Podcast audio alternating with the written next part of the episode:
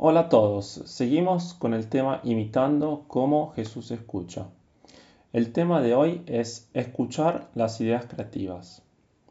Cuando pienso en Jesús y ideas creativas, me viene a la mente la boda de Caná de Galilea, donde se había terminado el vino y le piden a Jesús ayuda. Él hace rellenar vasos de 100 litros con agua y los convierte en vino. Otro milagro creativo fue la multiplicación de los panes y pescados, donde Jesús, con cinco panes y dos pescados, da de comer a cinco mil personas. Jesús actuó de una manera tan creativa.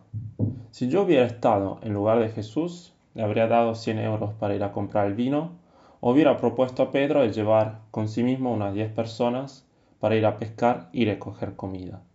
En vez de Jesús, por primero, se queda presente con la gente, hace que ellos se queden con Él y escucha sus necesidades.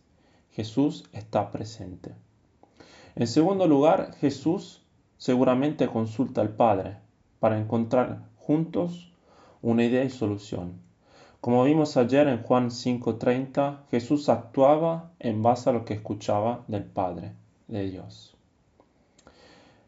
Y en tercer lugar, Jesús actúa, pone en práctica la idea y solución que es tan creativa, que en pocos segundos le permite asistir a las necesidades de la gente con tanta simplicidad y eficacia. En pocos segundos llega a encontrar una solución y asistir a las necesidades de la gente.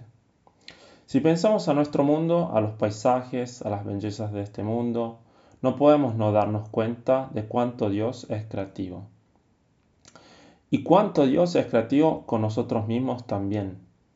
Cuando tenemos necesidades y pedidos, Dios nos sorprende con soluciones tan creativas, conectando situaciones, personas, cosas para satisfacer nuestras necesidades.